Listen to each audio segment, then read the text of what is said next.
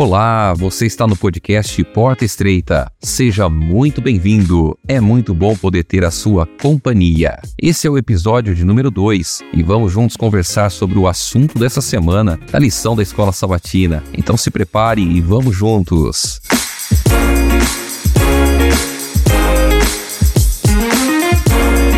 Nós estamos estudando a lição de número 6 com o título O Mistério do Evangelho. O verso para memorizar está em Efésios, no capítulo 3, no versículo 20 e no versículo 21. Lemos assim: Ora, aquele que é poderoso para fazer infinitamente mais do que tudo o que pedimos ou pensamos, conforme o seu poder que opera em nós. A ele seja glória na igreja e em Cristo Jesus por todas as gerações, para todos sempre. Amém. Os judeus costumavam encerrar as suas orações com uma bênção dirigida a Deus. Às vezes, eles encerravam a oração com a seguinte frase: para todos sempre. E também era muito comum eles responder às orações e às bênçãos de Deus com a expressão, né, com a palavra amém. A lição ela está dividida em três partes principais. A primeira parte, o receptor da revelação. O texto é o texto de Efésios, capítulo 3, o verso 1 e o verso 13. Quando Paulo ele escreveu a carta aos Efésios, muito provavelmente por volta ali do ano 62 depois de Cristo, ele estava acorrentado, ele estava preso, estava esperando ser julgado diante do imperador Nero. E essa situação estava criando um certo desânimo nos Efésios. Mas a consciência de Paulo estava limpa. Paulo, ele escreveu outras cartas ao mesmo tempo que ele escreveu a carta aos Efésios. Nós sabemos que ele tinha a certeza de ser libertado em breve. Além disso, ele nunca se considerou prisioneiro de de Roma, ele era prisioneiro de Cristo. Ele estava preso por crer e pregar a Cristo Jesus. Paulo, ele se considerava prisioneiro de Cristo Jesus, mas em que aspecto? Paulo havia entregue a sua vida completamente a Jesus. Toda a sua vida, toda a sua trajetória, tudo estava nas mãos de Deus. E mesmo em seu confinamento, ele continuou a reunir grupos de pessoas para anunciar o evangelho a eles. Isso aqui é muito interessante porque Paulo ele não estava preso às circunstâncias. Estando preso ou livre, Paulo continuava pregando o evangelho, falando do amor de Deus para muitas pessoas. E essa é uma lição muito especial para cada um de nós. Será que nós temos pregado o evangelho? Quais são os desafios, quais são as dificuldades que nós enfrentamos para dizer que não podemos pregar o evangelho? Paulo, mesmo preso, mesmo enfrentando inúmeras inúmeras dificuldades, Paulo sabia que o mais importante ele precisava fazer era falar, anunciar sobre Cristo Jesus para as pessoas. Segundo ponto da lição, a revelação. Nós temos aqui o mistério de Cristo, conforme Efésios capítulo 3, no verso 2 ao verso 6. O mistério que Deus revelou a Paulo não havia sido totalmente revelado antes, mas foi revelado por meio dos apóstolos e profetas, que receberam o dom do Espírito Santo. E qual é esse mistério? Os gentios, eles agora são, juntamente com Israel, beneficiários da mesma herança, membros de um só corpo e participantes igualmente da promessa em Cristo Jesus por meio do Evangelho. Até a morte de Jesus, Deus se revelou principalmente ao povo de Israel. Agora, a revelação abraça a todos, independentemente da etnia. Isso é algo maravilhoso, porque agora os gentios também também fazem parte da família de Deus, do povo de Deus. Deus revelado através de sua igreja. Efésios capítulo 3, o verso 7 ao verso 12. Embora Paulo tivesse recebido revelações especiais, ele não se considerava especial. Ele tinha um conceito de indignidade, conforme Efésios capítulo 3, verso 8. Quanto mais nos aproximamos de Jesus, mais indignos nos tornamos, mais conscientes de nossa natureza pecaminosa, mas ao mesmo tempo estamos estamos sendo transformados à sua imagem e semelhança. Quando nós entregamos a nossa vida a Jesus, nós percebemos que não somos dignos do amor de Deus, não somos dignos da graça de Deus, e quanto mais nos aproximamos de Cristo, nós somos transformados em conformidade com a imagem de Deus. A mudança que ocorre em nossa vida é um testemunho que muitas vezes nos permite compartilhar a sabedoria de Deus mesmo com os poderes celestiais. Mas em que sentido isso acontece? Primeiro, os anjos fiéis entendem a sabedoria de Deus ao lidar com os poderes do mal. Segundo, os anjos maus entendem que as suas falsas acusações sobre o caráter de Deus foram expostas e que eles são vencidos e condenados. O terceiro ponto da lição: consequências da divulgação. Uma família que conhece a Deus. O texto está em Efésios, no capítulo 3, do verso 14 ao verso 19. Paulo, ele dobra os joelhos para orar ao Pai, e ele começa fazendo uma bela afirmação em grego: toda família, pátria, leva o nome do Pai. Ou seja, todas as famílias, por mais imperfeitas que sejam, pertencem ao Pai. Ele então pede o impossível para que saibamos em quatro dimensões o que ultrapassa todo o conhecimento, o amor de Cristo. Glória a Deus em Cristo. Meditando sobre o amor de Cristo, o apóstolo invade uma doxologia de louvor e glória,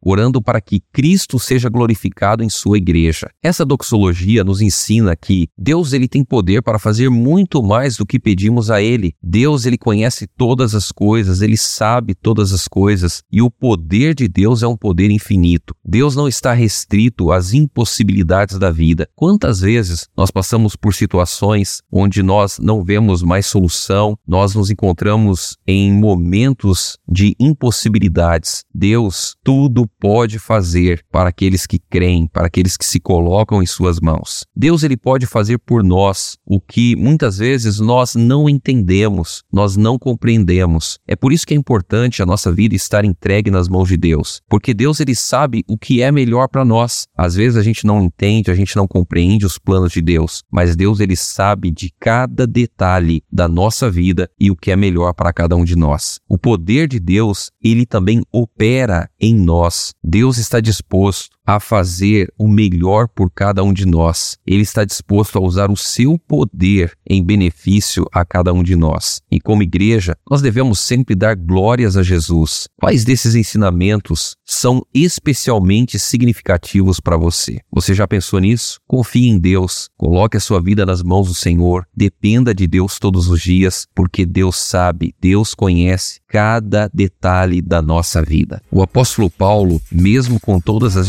dificuldades que ele enfrentou, ele continuou falando do amor de Deus, ele continuou testemunhando de Cristo para as pessoas, porque ele tinha muito bem definido a sua missão, ele sabia exatamente qual era a sua missão. Esses foram os principais pontos da lição dessa semana. Espero que esse resumo tenha te ajudado e nós nos encontraremos na próxima semana. Até lá!